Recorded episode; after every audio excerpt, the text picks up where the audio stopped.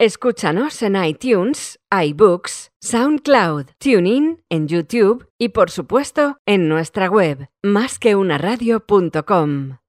Másqueunaradio.com. Ruido blanco.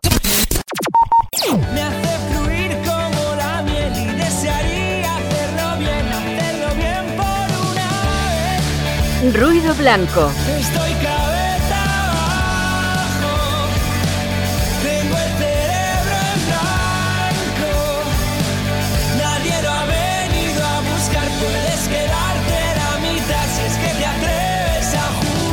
Tu chute de economía.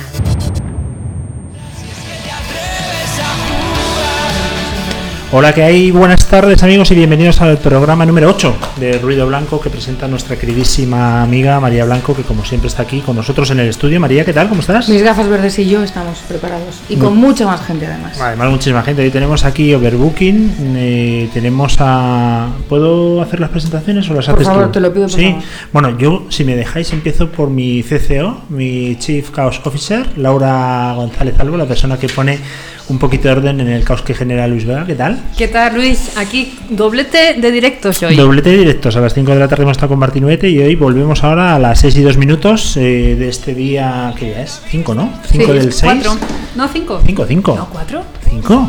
Hoy es cinco. ¿Qué día es? Hoy es 4. Hoy es cuatro. Hoy es 4. Joder, que andamos Estáis bien. fatal, ¿eh? Estamos fatal, no claro. Hemos hecho una combinación de fechas. Pues Hoy es el martes día- 4. Martes Hoy es 4. cuatro, sí. Y son las. Las seis y dos minutos. las Me fío más de. Laura que de ti. Yo no, de luego. Y de quien me fío más Pero es de ¿cómo vamos a hacer directos tú y yo? Que no sabemos ni qué día andamos. Conchi, ¿qué día es hoy? Día cuatro. ¿Has visto? Hoy es día 4, así que no hay nada más que hablar. Eh, tenemos un programa, como siempre, muy especial. María nos ha preparado hoy, además, eh, Overbooking en el estudio. La gente que nos puede ver a través del vídeo lo verá. Eh, tenemos al doble mm, mejorado de Paulina Rubio, que es eh, Gloria Álvarez. ¿Qué tal, Gloria? ¿Cómo estás? Gracias. ¿Qué tal? Y tenemos a Iruñe Ariño. ¿Cómo estás, Irune. Eh, muy bien, muchas gracias. Irune. Sí, Irune, Irune, Irune. Ariño, perdona. Es que No, no, no te preocupes. Mi dislexia me mata. Y por supuesto, a la gran protagonista, a la única e inigualable María Blanco, que nos ha enviado la escaleta hace 10 minutos. Pero bueno, Sí, sí, la no. queremos. Lo mando esta mañana. María no Blanco. digas por qué, no digas por qué. ¿Qué tal Irune, Irune Ariño es la eh, subdirectora del Instituto Juan de Mariana y además es amiga mía. Y Gloria Álvarez es una rockstar de los libertarios, eh, es politóloga, eh, trabaja en radio desde los 18. Diecis- 18, sí. Desde los 18 ha tenido su propio programa de radio durante mucho tiempo y actualmente es la más mediática de todas las mujeres liberales y probablemente de todos los hombres también. De Ah, todos los hombres también ha recibido eh, premios internacionales eh, a- por su dedicación y por su defensa de las ideas liberales y en fin, sobre todo es amiga también. He dicho, anda, perdona, que me he metido en la conversación porque, claro, ya ahora te reconozco. Te falta la Ah. boina, te falta un gorrito. Sí. Te sigo. Me encanta. Me encanta. Pues este promete muchísimo, además. Bueno, antes de entrar en materia, si os parece, vamos a recordar las redes sociales. Ya sabéis que nuestros programas nos gusta mucho hacerlos interactivos, que aportéis, que nos digáis, que comentéis. Así que. Nosotros tenemos ten- casi 20 preguntas eh, para Gloria que nos han hecho. Se me ha ocurrido poner pregúntale algo a Gloria y ha sido una lluvia de. Así que todo el mundo que participe y que pida más cosas para Claro Gloria, sí. para Irune, para mí, para Luis, para Conchi también puede contestar. Para que pida todos. canciones, Ya sabéis que pida que tenemos- textos, pedid y se os dará. Tenemos habilitado el hashtag ruido blanco en Twitter y en el móvil en el 648-550-456. Bueno, pues yo creo, si no tienes eh, más presentación, Nada. porque hoy tenemos un programa que tenemos que comprimir Quiero, muchísimo. quiero presentar a Bastián. ahora Pues mismo. yo creo que vamos directamente con economía en Formol y en un segundito ya nos metemos en una harina. Venga.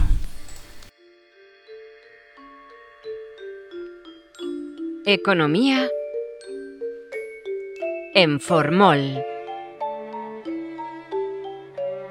Pensamiento económico.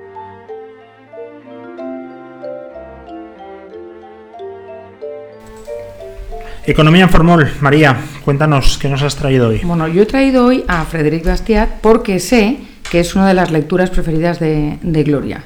Eh, Frédéric Bastiat fue, en realidad yo, yo diría que es un economista, pero no se, le, no se le termina de reconocer como tal. Es una de esas injusticias que sucede en la historia del pensamiento económico. Eh, eh, eh, es francés, escritor, legislador, periodista, divulgador, pero sobre todo economista francés, se le conoce por ser especialmente divulgador. Nació en Bayona, nació en Bayona y hablaba inglés, francés, hablaba español y hablaba euskera, entre otras cosas, y, y se le conoce como el Richard Cobden. ¿Por qué? Pues porque si Richard Cobden fue quien defendió el libre comercio en Inglaterra, pues Bastiat fue el que defendió el libre comercio en Francia. ¿Que defender el libre comercio en Inglaterra? Pues mira, todavía casi sigues la tradición, pero en Francia, en Francia tiene mucha tela, ¿no? Es, es una persona eh, que murió muy jovencito, eh, murió muy joven por una enfermedad pulmonar y complicada con tuberculosis, una cosa muy dramática. Eh, realmente su personalidad era, era muy peculiar, ¿no? A él le gustaba la teoría económica y era muy bueno en teoría económica, pero nunca, no heredó, era el, digno heredero de la cátedra de, de Say, que no la heredó él, sino que la heredó eh, Richard, eh, ¿cómo se llama? Chevalier. Chevalier fue el que la heredó. Y él, fíjate, ¿sabes por qué se dedicó a la divulgación, Luis? Pues me imagino que no tenía nada mejor que hacer. Pues sí, tenía cosas mejor que hacer, como por ejemplo dedicarse a la teoría económica y a la academia y tal. Pero resulta que empezó a escribir en los periódicos y entonces incluso sus detractores escribieron al director del periódico y le dijeron, oiga, que no estamos de acuerdo con él, pero por fin nos hemos enterado de lo que dice esta gente. Claro. ¿Le importa decirle que escriba más? Y entonces incluso si no estaba en su salsa, o, es decir, no fueron sus seguidores quienes pedían que escriba más, que escriba más, no, eran todos, incluso sus detractores, los que reconocían que era una persona que se explicaba muy bien y que, y que querían que se dedicara más a la divulgación. Y él, consciente de eso, pues decidió renunciar a la academia y dedicarse a, a publicar. Entonces publicó dos libros muy importantes y tiene, mucho- tiene siete volúmenes ¿eh? de obras completas de Bastiat, que aquí la Menda se los ha leído desde la cero hasta la, la última página para poder investigar sobre él. Y entonces dentro de sofismas económicos, tiene las armonías económicas y dentro de sofismas económicos tiene varios como cuentitos, ¿no? Donde te explica cosas eh, de manera súper divulgativa. Por ejemplo, tiene uno que se llama Lo que se ve y lo que no, se, ve otro que se llama el cristal roto. Entonces te, te explica que es verdad que si se rompe un cristal se genera trabajo, porque habrá que reponer el cristal. Pero claro, no es cosa de ir rompiendo cristales para generar empleo, sino que la generación de, empleo se genera de, de- se hace de otra, de otra manera. Y el texto que voy a leer hoy es una famosísima carta él escribe una carta eh, que supuestamente los fabricantes de velas, de candelabros, de lámparas de aceite, etcétera, escriben al- a la Cámara de Diputados, o sea, al Parlamento, ¿no? Eh, no voy a leerla entera, voy a hacer un poquito lo que hice con, con el Yo Lápiz el programa pasado, que es pues leer trozos y adelantar para, para que se vea exactamente cuál es el espíritu y por qué este tipo tenía tantísimo renombre y por qué es uno de mis escritores favoritos y por qué el de, el de Gloria también y posiblemente, posiblemente de Irune también. Dice, señores, estáis en el buen camino, os apoyáis en teorías abstractas. La abundancia, eh, lo barato, no os afecta mucho. Vosotros os preocupáis sobre todo del lado del productor.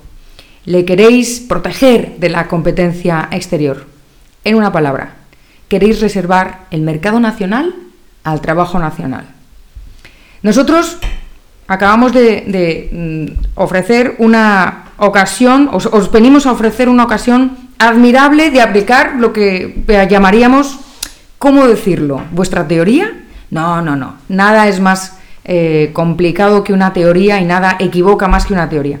Vuestra doctrina, vuestro sistema, vuestro principio, pero a vosotros no os gustan las doctrinas, vosotros tenéis horror de los sistemas y en cuanto a los principios os declaráis como que no hay principios en la economía social. Así que vamos a decir más bien vuestra práctica, que es una práctica sin teoría y sin principios. Nosotros estamos sufriendo la intolerable competencia de un rival extranjero que está situado, por lo que parece, en condiciones absolutamente superiores a las nuestras para la producción de luz, que inunda nuestro mercado nacional a un, preso- a un precio perdón, fabulosamente reducido. Porque en cuanto se muestra nuestra venta, cesa. Todos los consumidores se dirigen a él. y una rama entera de la industria francesa cuyas ramificaciones son innumerables, de golpe se sume en el apalancamiento y se queda completamente eh, inmovilizada. Este rival, que no es otro que el Sol, nos, nos tiene declarada una guerra tan encarnizada que nosotros creemos que está enviado por la pérfida Albión, que es como llamaban a Inglaterra, que es muy diplomática en los tiempos, que es, un, es un, eh, una acción muy diplomática en los tiempos que corren, eh, que está intentando vengarse de, eh, y, aprovecharse de, de nosotros. ¿no? Así que os pedimos, por favor, que emitáis, que lancéis una ley que ordene el cierre de ventanas, de eh, balcones, contraventanas, eh, que obligue a poner cortinas, eh, los ojos de buey también, y entonces empieza a, decir por dónde entra la luz, ¿no? Cualquier grieta que, se prohíba la entrada del sol por cualquier sitio para proteger la producción de, de todos estos eh, eh, fabricantes. ¿no? Entonces se dedica a, a, Lo primero que hacen estos supuestos, por supuesto es una sátira, se dedica a, en primer lugar, lo que hace Bastiat es mostrar algo que parece una estupidez, pero no lo es, y es todas las empresas que están involucradas en la generación de luz en aquel entonces, o sea, imagínate ahora, ¿no? O sea, ahora sería ya la repera. De hecho, tenemos el impuesto al sol. Pero en esto no es una invención de moderna, en aquella época empieza a decir, fíjate la cantidad, si, si, os, si aceptáis nuestro impuesto al, al sol, eh, qué cantidad de enjambres de abejas eh, van a ir por todos los, los campos de Francia y van a producir cera, ¿no? O la producción de aceite, la producción de sebo, vamos a tener, bueno, se va a multiplicar la cabaña eh, y el número de cabezas de res, de bueyes, de, de, todo tipo de animales de los que se extraiga sebo para la producción de velas, la cera de las abejas, el aceite de las estas, el sebo, no sé qué, pero además la plata, el cobre, el oro, todos aquellos materiales con los que se hacen candelabros, eh, pues eh, palmatorias, etcétera, sobre las que se sujetan los, lo, el, el, aceite o las velas, etcétera. Entonces hace un recorrido, oye, pues realmente sí está hablando de una gran parte de, o una rama de la industria entera en, en Francia, ¿no? Y esto no es lo mejor. O sea, esto es brillante, ¿no? Esto es brillante. Pero lo que hace Bastiat a continuación es todavía mejor. Porque imagina qué es lo que le van a decir a estos fabricantes de velas los parlamentarios. Entonces les dice, claro, yo entiendo que os va a parecer súper ridículo y que me vais a decir, no, por favor, que va, ¿cómo vamos a consentir que se ponga un impuesto al sol? ¿Qué va a hacer la gente? Los consumidores. Y entonces es donde saca su espada láser y dice, como Luke Skywalker, ¿no? Como gran héroe que es, y dice, ya, pero es que vosotros no tenéis derecho, no tenéis derecho a reclamar al consumidor o a pensar en el consumidor porque en todas vuestras en todas vuestras políticas estáis sacrificándole.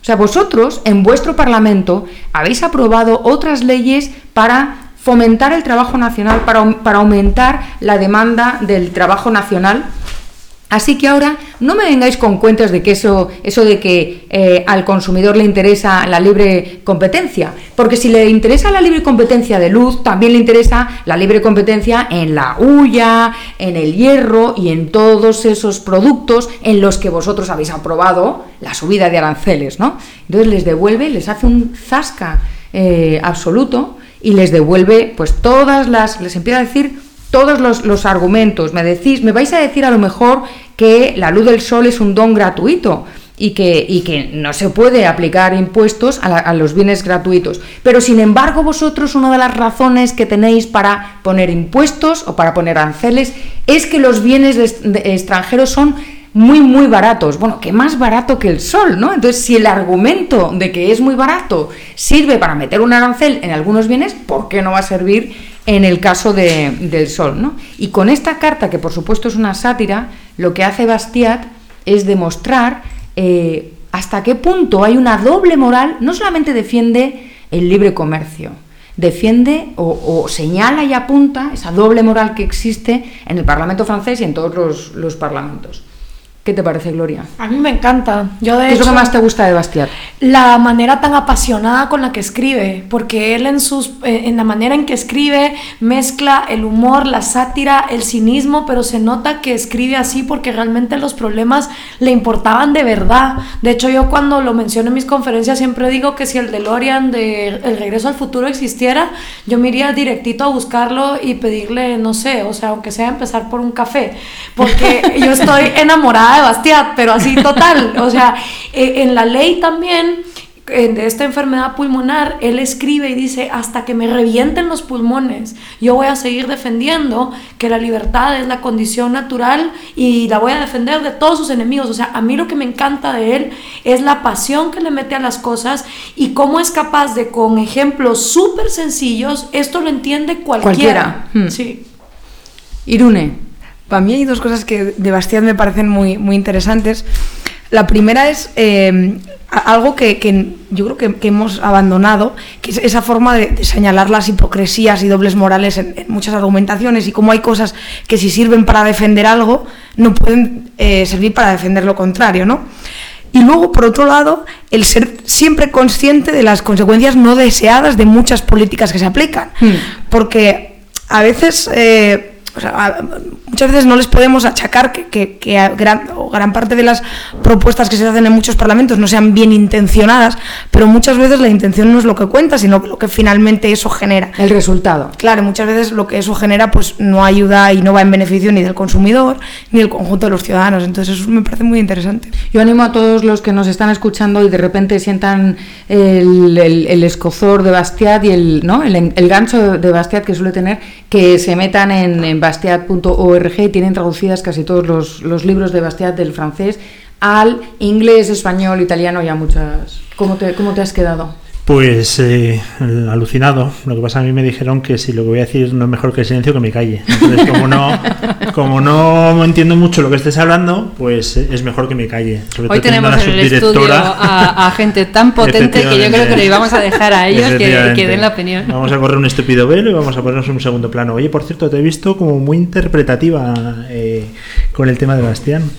Es que soy tan apasionada como él. Yo veo aquí, De- veo aquí un un filón. Veo aquí un filón. Pero bueno, eso lo comentamos en otra Bueno, ocasión. primero vamos a tomarnos una píldora. Efectivamente, ¿Qué te te parece? decir. Vamos a por las píldoras de nuestro amiguísimo.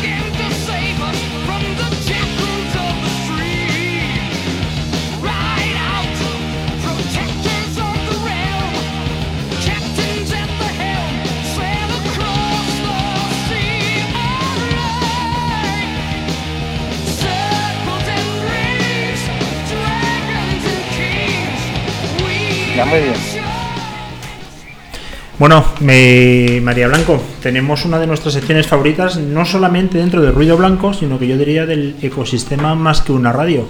Sí, Después- la verdad es que nos lo piden mucho, ¿eh? Sí, de muchísimo de- éxito estas píldoras de Eh, inglés. Efectivamente, más de 415 programas, hay que reconocer que Álvaro nos ha cautivado. Sí. Y yo no sé si estaré aprendiendo mucho más inglés o no, que yo creo que sí, pero la verdad es que me encanta. Y mi madre, mi madre, que ya ronda los 77 años, alucina. Así que... Alucinamos todos, Alvariño. Ah, Eso sí, a la gente que nos escucha puede meterse en el canal de YouTube de McCorten Pills y tiene ahí, vamos, una hondonada de sabiduría. Álvaro, ¿qué tenemos hoy? ¿Qué tal? ¿Cómo estáis? ¿Cómo estáis? Bueno, pues, pues hoy vamos a hoy vamos a ver un poco la segunda parte de lo que vimos el otro día, que acordaos que aprendimos esa palabra mm, inquieta, cósmica, una palabra extraña como es badly, ¿os acordáis? Y vimos el well y el badly. Y hoy, y hoy vamos a ver algo muy sencillo y también, madre mía, la cantidad de errores que se ven por ahí, que es simplemente saber decir ser bueno en algo y ser malo en algo. ¿Qué os parece? Me parece bien. Adelante. ¿Vale? Pues mirar, pues eh, ser bueno en algo es tan sencillo como decir to be good at something. Y ahí tenemos que meter el at, at, ¿vale? So to be good at something es ser bueno en algo. Y ser malo en algo se dice to be bad, you're very bad, to be bad at something. Eres muy malo en esto, eres muy malo con esto. Y como at es una preposición, después de todas las preposiciones, ponemos el gerundio, siempre. Entonces, ser bueno haciendo algo, ser bueno al hacer algo es to be good at doing something. O to be bad at doing something. Pero os voy a poner unos ejemplos, ¿vale? Por Dale. ejemplo, ¿cómo, se, di- ¿cómo diréis, por ejemplo, él es muy bueno al tenis? Este tío es muy bueno al tenis, es muy bueno con el tenis. Se dice, he's good, he's very good, he's good at tennis, ¿vale? He's good at tennis, he's good at tennis. Y él es muy bueno jugando al tenis, se dice, he's good, he's very good at playing tennis. He's very good at playing tennis. O por ejemplo, podrías decir, ella es muy mala con el inglés, she's very bad at English. She's very bad at English. O ella es muy mala hablando inglés, she's very bad, she's really bad at speaking English. ¿Qué os parece? O sea que si yo quiero decir que Gloria Álvarez es muy buena defendiendo la libertad, tengo que decir Oh, Gloria pues, is very good at defending liberty. Muy bien, muy bien. At doing something y en vez de doing le pones defending o she's really good at doing the belly dancer, yo qué sé, lo que sea. Vale. Efectivamente, efectivamente, ¿eh? pero siempre con el at. ¿eh? Muy bien. O por ejemplo, podrías decir, pues yo qué sé, pues, are you good at this? ¿Eres bueno en esto? ¿Eres bueno en esto, María? Are you good at this? ¿Vale? Yes, I am. ejemplo, Eso es la más- la respuesta "He's más very good". fácil. Dime, María. La respuesta más fácil sería yes, I am. Yes, Am. O por ejemplo dices, no, I'm not good at this. No, yo no soy bueno en esto. I'm not good at this. Pero fijaos que ya cuando se habla un poquito rápido se dice, no, I'm not good at this. I'm not good at this. Eh, la T de at desaparece y se la zampa la T del this. Entonces dice, no, he's not good at this. He's not good at that. O he's very good at this. O he's very good at that. O he's very good at maths. El tío es muy bueno en matemáticas. He's good at maths. Él es muy bueno en matemáticas. O I'm bad at, pues yo que sé, he's very bad at football. Él es muy malo al fútbol. O at playing football. Oye, perfecto. Oye, una cosita. ¿eh? ¿Qué pasa con Dime. nuestra cruzada anti-reggaetón? Bueno, pues hoy, hoy, eh, pues hoy te voy a hacer un regalito. y el regalito es, te voy a dar tiempo, te voy a dar espacio. Va a ser para ti hoy. ¿eh? Bien, me dejas Así a mí, me pasas el testigo. Te dejo, te dejo, te dejo, que sé que tienes gente, que, que sé que tienes mucha gente, que lúcete con la... ¿Cómo se llama la banda? ¿Cómo se llama la banda que vas a poner? Grateful Dead. Grateful, grateful, ¿eh? ¿Y qué significará eso de grateful? Grateful, ¿qué será? ¿Qué será? ¿Eh? Me lo dices Pues no en el próximo decir. programa. No lo voy a decir, lo vais a mirar en el diccionario. Eso. Grateful Dead, ¿eh? un buen nombre, un buen nombre que además creo que viene de una canción de Bob Dylan. Creo que lo sacaron de una canción de, de Bob Dylan. Todo esto, esta especie de. Voy a poner de la, la- voy a poner dos canciones. La primera que voy a poner es Touch of Pink, que fue su mayor bueno. éxito. Pero escucha el programa para saber por qué voy a poner esta, esta canción y por qué voy a poner esta, este grupo. Pues ya se oye de fondo. Genial, genial, gen- genial. Así y que- el martes que viene, María, Sí. bien sabes tú que habrá sorpresa con la música. Bien lo sabes. Sí, lo sé, un sorpresón. Escuchamos el tema que nos ha pedido nuestra amiga María. Y Álvaro, nos vemos la semana que viene, ¿de acuerdo? Un abrazo. A ver si es verdad. Hasta Venga, luego. fuerte abrazo.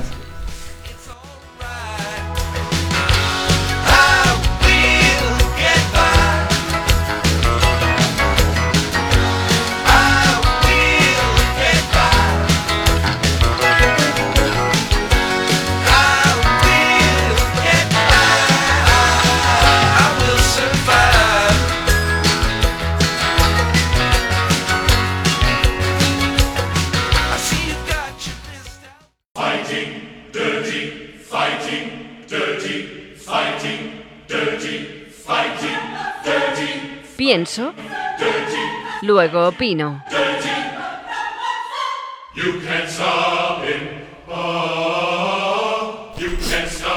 Pienso, luego opino. María, Sí, esa sección donde traes a gente súper interesante, como en el día de hoy, Gloria Álvarez, que nos El va lunes, sí, a señor. dar un repaso a todos los que no sabemos Vamos a mucho dar de pal economía. pelo eh, y, y vamos a demostrar que yes, we can fuck those motherfuckers. yes, exactamente. We can fight them. Bueno, pues yo no sé si Irune y Gloria conocen, pero yo creo que no. Entonces les he traído una sorpresita. Eh, y que, explica además por qué, por qué he puesto y por qué voy a poner otra canción, además dentro de un ratito, de Grateful Dead, que es un grupo mítico que cualquier persona que quiera saber, pues tener culturilla general de música, tiene que conocer a Grateful Dead. Es un grupo de los años 70, que es una época que me gusta mucho, en fin. Vamos a ver. Yo quiero hablar hoy de, de un movimiento que es un movimiento hayekiano en el sentido que va de abajo arriba, defendiendo la libertad, y que lo llevan dos personas, eh, dos personas a las que tengo la enorme suerte de, de conocer. El, el programa pasado, en el, en el Ruido Blanco 7, eh, terminábamos hablando, terminé de- dedicando la canción, eh, queridos camaradas, a- ¿os acordáis? A- Perfectamente. Al niño Rejón y sus compañeros. Y uno de, de los versos de la canción decía, eh, ¿quién nos librará? No, bueno, pues yo creo que quienes nos libra de todo mal y quienes nos libra de la tiranía somos nosotros mismos, somos nosotros mismos. Y es, una, es algo que tenemos que asumir la responsabilidad sobre nuestros, de nuestros propios problemas. ¿no? Y ese es el, el espíritu de el, matrimonio eh, que compuesto por Matt Kibe y Terry Kibe. Ellos son los protagonistas y los fundadores de un movimiento que se llama Free the People. O sea, ¿se os ocurre un nombre mejor? Porque es que no hay, no hay. Bueno, habría un nombre mejor que es Freedom Works, que es el think tank que, que tenían ellos previamente. Es un think tank que, que, pues estuvo vigente y haciendo muchas cosas muy interesantes, pues casi 10 años aproximadamente, eh, y han fundado Free the People. Animo a todo el mundo que se meta en, en www.freethepeople.org. Eh, la idea o el objetivo de este think tanks es ir mucho más allá de, la política y hablar del intercambio cultural que eh, pavimenta el camino hacia la libertad. ¿no? Y en, su caso lo que quieren es hacer pues una América cada vez mejor, unos Estados Unidos cada vez mejor, pero si podemos ex- extenderlo, pues un mundo mejor, ¿no? Una España mejor, una Guatemala mejor, una Latinoamérica mejor, una Europa mejor. Que parece ser que los políticos, pues no, ¿sabes? No nos llevan por el buen camino, nos llevan por el camino del, del lobo malo, ¿no? Lo que hacen es simplemente conversar. eh, conversar, eh, tienen, tienen, varias, eh, tienen varias secciones en, en Free the People, si os metéis, como os decía, en la página lo veréis. Eh, por ejemplo, tienen the, daily, the Deadly Isms, o sea, los mortales ismos, ¿no? De los animalismos, ecologismos, etcétera, que no es que sean mortales por el fin último que defienden, sino por la solución que proponen, que es siempre, pues, el impuesto, los impuestos, ¿no? Financiame mi idea que es súper guay, ese es el, tema. Tienen Kibe on Liberty, que es un programa maravilloso de vídeo, eh, que está, tiene su canal de, de YouTube, donde tiene simplemente conversaciones con gente a favor y con gente en contra, con parlamentarios ecologistas, con parlamentarios republicanos, con parlamentarios demócratas, eh, pequeños empresarios. Luego tiene eh, algo que es una de las cosas que más me llama la atención, que yo creo que a la gente es lo que más le va a gustar, que es Beer is Freedom. Y entonces este tipo se ha dedicado que le encanta las cosas buenas de la vida, son de estos eh, libertarios que les disfrutones, como yo digo, que les gusta disfrutar, les gusta el buen whisky, les gusta la buena cerveza, les gustan los buenos lugares, les gusta la buena gente, entonces como debe ser. Y entonces eh, él lo que habla es de la, cerveza tradicional, de los empresarios que se dedican a producir cerveza, la cerveza de calidad, la cerveza como tradición y la cerveza como una bebida mm, que culturalmente pertenece al pueblo, pero, pero que también eh, es, una, es una bebida, puede ser una bebida exquisita. ¿no? Entonces, a mí me, me mm, quería comentar con vosotros hasta qué punto creéis vosotros, vosotros todos, o sea, todas las damas que te acompañamos, Luis, y tú también. Muchas ¿Qué os gracias. parece esta idea? ¿Hasta qué punto en España sería posible un movimiento como el de como el de Terry y, y Matt Kibe, de Free the People, eh, que, con, con una mentalidad tan abierta, eh, donde directamente hacen un fundraising que flipas en colores, pero además, además de verdad van al, al, eh, al- a la capa más baja de la población, o sea, a la gente de la calle, a transmitirle la idea de que la libertad funciona y de que hay soluciones. Pues fíjate que, que yo hace varios años que, que los conozco, porque han colaborado siempre con Students for Liberty. Exacto. Y, y además tienen un merchandising muy interesante. De hecho, tienen unas pegatinas eh, que se llama algo así como Don't hurt people and don't steal their stuff o algo así. Sí. Y entonces, eh, esas ¿Qué quiere cosas están decir? muy guay. ¿Qué quiere- Exacto, no hagas daño a los demás ni les robes sus cosas. Exactamente. Que es muy interesante. Y. Pero no sé, no sé si eso funcionaría en, en España, María, porque fíjate que yo, que hasta, nada, hasta hace nada era estudiante y que todavía me considero bastante joven, eh, Di, di tu edad, di tu edad. 24. No, no me jodas, me voy. me considera joven. tío. Pues yo, o sea, lejos de la gente así de, de izquierdas que se moviliza en la universidad, mm, la gente no se moviliza mucho. Yo no conozco un movimiento de izquierdas que se movilice así, ¿eh? Gloria, ¿tú cómo lo ves? A ver, yo siento que desde que el Internet está tan disponible y es más fácil y barato poder llegar a las personas, las ideas que más permean son las de la libertad. De hecho, si, si uno midiese el país más libre del mundo, es el Internet, que es el que te corta la brecha entre a quien le quieres comunicar y tú. ¿Por qué? Porque no hay gobierno que lo pueda controlar, no hay aranceles y todos empezamos ahí sí, a los que son obsesionados con la igualdad, todos empezamos igual, ¿no? Con, con- con cero fans, con cero followers. Y Free the People, al igual que un montón de movimientos y think tanks libertarios y liberales, están demostrando que a la gente, si se le deja libremente en la oferta y la demanda de las ideas, nuestras ideas son las que más pegan. Lo que ocurre es que Estados Unidos en sus movimientos libertarios tiene una tradición mucho más pragmática. Por ejemplo, yo cuando me gradué de la meca del libertarianismo en Guatemala, de la Francisco Marroquín, yo sentía, ok, estas ideas son muy buenas, pero fuera del amarro nadie en Guatemala habla de ellas. O sea, cuando yo me gradué en el 2007, nadie hablaba de esto en, a nivel, digamos, Guatemala país. Me fui a Estados Unidos, trabajé en el Cato Institute, empiezo a conocer a Free the People, a Heritage Foundation, a- bueno, en ese momento Freedom Works, eh, Students for Liberty, y empiezo a ver cómo esta gente sí llevaba la libertad a la calle y hacía un montón de pragmatismo. Y creo que ahora eso está empezando en América Latina. O sea, en América Latina empezamos a ver eh, exponentes del liberalismo, Iván Carriño, eh, Axel Kaiser, Javier Milei, Rosa María Payá, eh, un montón, que se, Antonella Martí, que se están levantando y haciendo estas ideas cada vez más permeables. Pero en las universidades sí que es verdad que los únicos movimientos activistas que yo conozco en Latinoamérica es Students for Liberty. Y les cuesta un montón batallar contra la izquierda marxista que está súper organizada. Yo ahora, con tu permiso, te voy a llevar la contraria, pero antes me gustaría que pusiéramos la, la canción, porque nadie me ha preguntado por qué, por qué, qué tiene que ver con todo esto Grateful Dead. Entonces me gustaría que, para sustentar mi, mi postura y, que, en la que te voy a llevar la contraria, vamos a ir un ratito de la canción I Need a Miracle. Pues venga, lo escuchamos.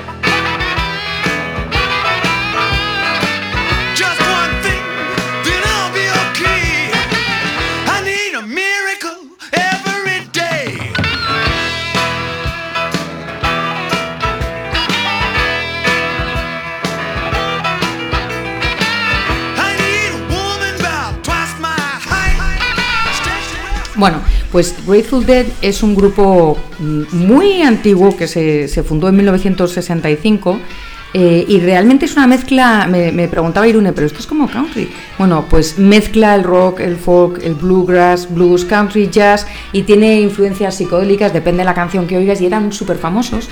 Sea, la gente que no tenga nada que hacer, que tenga insomnio y cosas así, se puede buscar los vídeos de The Grateful Dead con Jerry García, que tienen canciones de 15 minutazos. Muy bien. Te lo pones y tal, y no sé qué, porque empiezan a enrollarse con el instrumento y tal, y a marcarse, pues, eh, improvisaciones y no sé qué, y, y- y terminas muerto, ¿no? El mítico eh, líder era Jerry García, que, que murió. Eh, y bueno, el punto es que los seguidores, que por eso lo he puesto en el hashtag, los seguidores de, Grateful Dead se llaman, se hacen llamar eh, Deadheads, ¿no? Y durante mucho tiempo, por la organización interna y por algunas de sus letras, no todas, Grateful Dead era un partido eh, pues muy reconocido entre los libertarios, ¿no? Y es el grupo favorito de Matt Kibe, que esa es la razón, en honor a Matt, pues a Matt y a, Terry, a los dos, he puesto la banda sonora de hoy ha sido toda, toda de, menos las carátulas de Grateful Dead, ¿no? Eh, y, y te voy a decir, Gloria, por qué no estoy ¿Por qué tengo mis dudas respecto a lo que dices? A pesar de que tenemos pues a los Milley, a los Kaiser, a los Rayo aquí, etcétera, etcétera, yo creo que yo veo una diferencia en cuanto veas los, los vídeos de, de Matt eh, y el lenguaje que utiliza y tal, él se va a hablar con el contrario sin intención de, de aplastarle, sin intención de convencerle con un millón de autores. Simplemente le, arra- le arra- le agarra por los principios. Es más como lo que decía Carlos Rodríguez Brown de cuando alguien diga soy liberal, siéntate y habla de libertad. Claro. ¿no? No hacemos eso. Yo la primera, el sábado estaba diciendo, bueno, claro, como aquí todo el mundo es liberal, bueno, pues a lo mejor, ¿por qué no nos sentamos y hablamos del tema? Bueno, pues eso es una de las cosas que hace, que hace Matt y que hacen Terry, ¿no? Sientan a, artistas, a cantantes, a diseñadores, a pequeños empresarios. Pero la pregunta es por qué la gente está dispuesta a sentarse con ellos. Porque yo lo que he visto en América Latina es que cuando tú te haces un nombre defendiendo la libertad, luego te empiezan a cerrar puertas. Por ejemplo, a mí me ha pasado en México que el nivel de fanatismo que veo en los seguidores de López Obrador solo lo había visto con Chávez o tal vez con Fidel Castro. Entonces, en mi experiencia, una vez te identifican como alguien que defiende la libertad, y claro, es cuando tienes una marca como Free the People, pues eventualmente la gente va a saber que defiendes la libertad. Y lo que te pasa es que entonces ya no quieren sentarse contigo. O por ejemplo, cuando llegó Deirdre McCloskey, que es una libertaria transgénero, historiadora, o llega Jaron Brook, pero se enteran que yo voy a llegar a la universidad, cancelan los eventos. Entonces me encantaría entender por cómo, cómo- cuál es la fórmula que Matt y Terry siguen para que los artistas, por ejemplo, Roger Waters de Pink Floyd, ahorita que vengo de la exposición, el tipo ha apoyado a Venezuela, pues al régimen de Maduro. Y sin embargo, cuando hizo ahorita una gira por América Latina, no quiso ir a Caracas, ¿no? Ah, qué cómodo, apoyo al socialismo, pero ni de loco me voy Hablando de hipocresía, ¿no? Hablando de hipocresía. Pero quizá Roger Waters no se sentaría conmigo a hablar si averigua que yo he hecho videos con Prager University o con John Stossel, pero tal vez con sí. Entonces, ¿qué crees tú que funciona en ellos para que gente contraria en España se sí siente? se sientan, ¿eh? En España sí se sientan. Bueno, o sea, el O Risto sea, Mejide bueno, no, llamó a Escotado, por Monedero ejemplo. ha estado sentado en un evento de Sense for Liberty con Rayo, Sí, hemos yo tenido a Carlos ahí. Sánchez Mato, hemos tenido Sí. a Dado Garzón. Sí, pero tiene razón ahí Gloria que Students for Liberty parece como más abierto. Fíjate que el nombre de Free the People no es. Yo tengo la sensación, por ser un poquito autocrítica, que en España somos muy de Free the Libertarians o Free Ourselves. No estamos pensando en the people, en, plan, cabe todo el mundo. ¿no? En fin, yo creo que, que tenemos mucho que aprender y animo a, a todo el mundo a que ensalce la cerveza y el whisky artesanal y, que, y que se pongan los vídeos de, Es que de todo con Matt una cerveza es más fácil. Todo, todo con una cerveza es más fácil. Para mí en concreto es todavía más fácil con un whisky porque me gusta mucho más. Y los María, tenías un montón de preguntas eh, que nos Bueno, han llegado más de espérate, 20, por lo menos que se me coge una. ocurrido, sí, vamos a, vamos a, a satisfacer la voluntad popular porque se me ha ocurrido. Por cierto, tú me no sabes, ocurrido- Laura, mientras buscas las preguntas, que María cuando habla de sus relatos directamente lo está leyendo en francés o en inglés. Y hace luego la interpretación en español o castellano. De ahí la pasión. En el momento. En el ah, momento. no lo sabía. Espectacular. Sí, mira, aquí tienes. Ahí Qué mujer. la- Vamos es a que- ver. Es que ¿Cuándo es escribís el próximo ella. libro? Te pregunta Maxico 11. A ver, quiero escribir un libro que se llame Sindigarcas, de cómo los sindicatos se han vuelto oligarcas, pero ese me... Sí, pero eso me va a tomar mucho tiempo porque quiero agarrar transversal los sindicatos, sobre todo de educación, salud, que aparte los sindicatos en América Latina no están en lo privado, están en el Estado. Sí, sí, bueno, aquí casi también. Y, y quiero hacer esa comparación de cómo eh, realmente se viven como oligarcas. Segunda pregunta. Austin's, Cuba. Gloria, no voté por AMLO y mi familia se me echó encima. ¿Qué hago? Eh, mira, ¿qué te puedo decir? Mi familia también se dividió por el comunismo. Yo tuve una tía abuela que se quedó en Cuba peleando por el comunismo y al final se suicidó. Es Madre más, mía. tengo sus cartas. O sea, mi padre siempre lo ha dicho. Lo peor que el comunismo te hace no es que te quite la casa y el trabajo, es que divide a las familias y las familias no tienen reemplazo. Y eso pasa. Tadeo Antonino, ¿qué opinas de Javier Milei?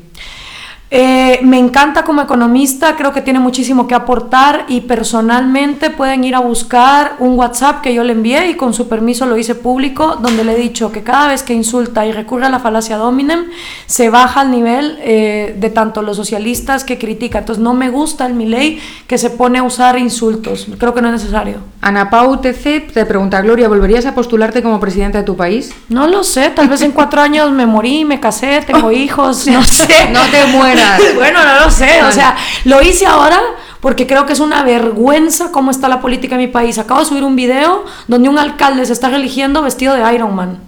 O sea, por favor, de verdad, es o sea, no se puede mentar el nombre de Iron Man en mi presencia en vano, ¿eh? O sea, Antonia Stark. Pues María, lamento informarte que en Stark. Guatemala hay un, hay un alcalde que se llama Neto Brand, que entonces ahora agarró el, el traje de Iron Man y vestido como Iron Man, y lo peor no es que se vista, es que la gente le aplaude. ¿sabes? Bueno, vamos a ver. Arrayol José te pregunta, ¿con cuáles de los partidos políticos de España te identificarías? Con el Partido Libertario. Muy bien. Muchas gracias, te mandan varias personas. Eh, no, no, Laura eh, PPOR dice, no nos acerca sin darnos cuenta el control horario de trabajadores al Big Brother. ¿Qué? Eh, está pone- se, ha, se ha, pues, ha salido una ley en España que obliga a controlar el horario de los trabajadores. Que fichen Tienes que fichar cuando entras y cuando sales. No nos acerca eso a... Mm, Yo creo que cada empresa debería decidir cómo controla o no a sus trabajadores. No creo que hace falta una ley. Hay y, una ley obligatoria. Pues no estoy de acuerdo.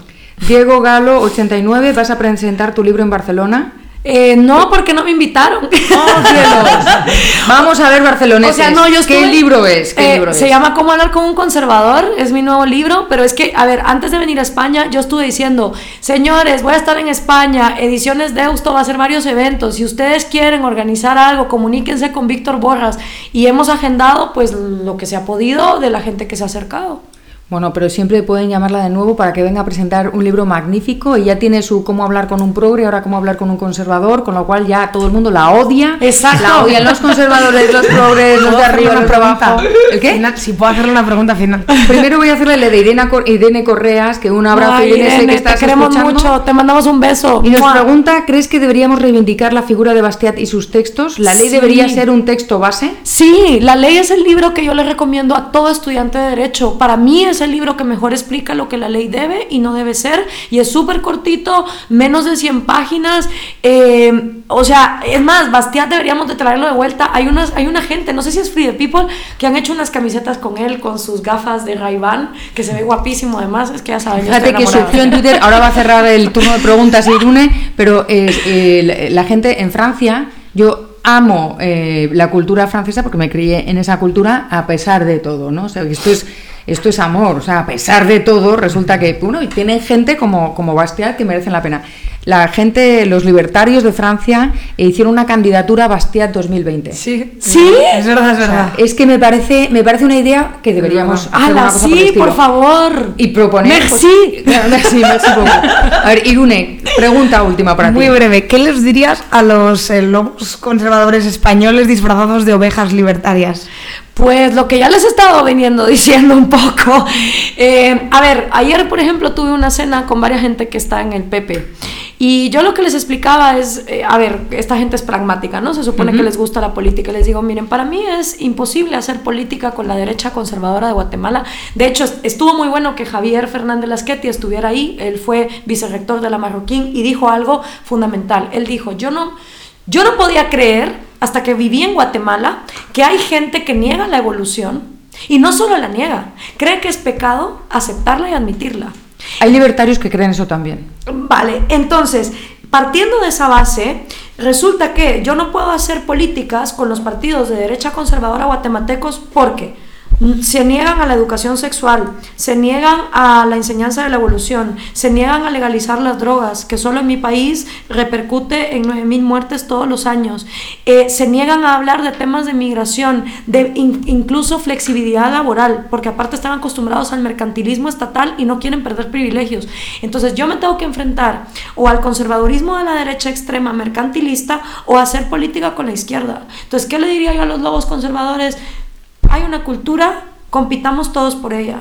Pero creo que los libertarios, si nos dividimos de los conservadores y hacemos una propuesta a las juventudes, vamos a tener más éxito que aliados a ellos. Bueno, te voy a informar que en este programa hay una guerra abierta entre Luis y yo.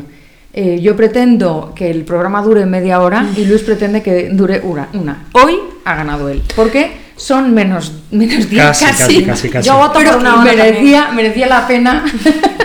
Él ha Hombre. propuesto lo de las preguntas para hacerme perder. No, Pero yo- yo, creo que merecía la pena. Yo ¿no? te digo que es bastante complicado, sobre todo teniendo a gente tan buena en el estudio como Irune y, y Gloria, hacer un programa de 30 minutos. Se me antoja complicado. Y siguiendo además con el tema libertario que tenemos, tenemos un Uber esperando a Ah, Irune sí, y a Gloria, con lo cual tienen que salir. Muchas gracias, Irse. nos Muchas vemos, gracias, adiós. gracias, María. Estaremos en la Feria del Libro y en la Marro y sigan a Juan de Mariana. Nosotros seguimos para despedir simplemente Sí, ya simplemente eh, vamos a nuestro despedir. programa, las 18.47 de la tarde. Récord, ¿eh? Récord absoluto. Así Eh, que si después de todo este programa tan largo os, os atrevéis a, a quedaros con nosotros a jugar, por si te atreves a jugar, como dice 21 en el final de su canción, pues os esperamos el próximo martes. Esperamos al próximo martes. Os recordamos a través de los canales de comunicación, eh, las redes sociales, arroba más que una radio, tanto en Twitter como Instagram, a través del WhatsApp, 648-550456. Y por favor, escuchadnos a través de las apps, posiblemente las mejores apps del mundo de la radio. María, ha sido un auténtico placer. Nos vemos en Ruido Blanco 9 la semana que viene, martes a las 6 en punto. A las 6 en punto y, y esta vez ganaré yo, será 30-35 minutos. Esta vez hemos arrasado los de la hora. Nada más, eh, Laura, muchísimas gracias. Por Se nos han quedado preguntas en el aire, ¿eh? se nos han quedado preguntas, sé, pero bueno, no hay tiempo. Hoy era para, complicado. para de todas formas, siguiente. recordad, por favor, que mañana tenemos el podcast que lo vamos a subir inmediatamente. Vamos a meter un poquito de presión a nuestra gente de control.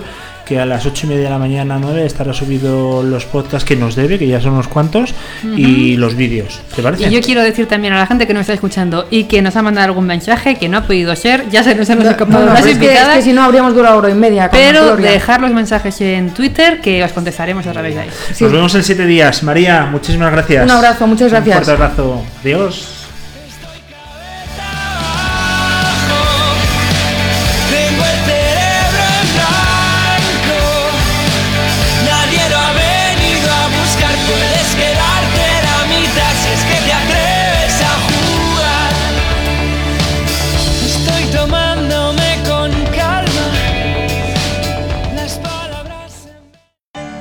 Ruido blanco. ¿Alguien ha visto la explosión? Tu chute de economía ¿O solo la he sentido yo? con María Blanco.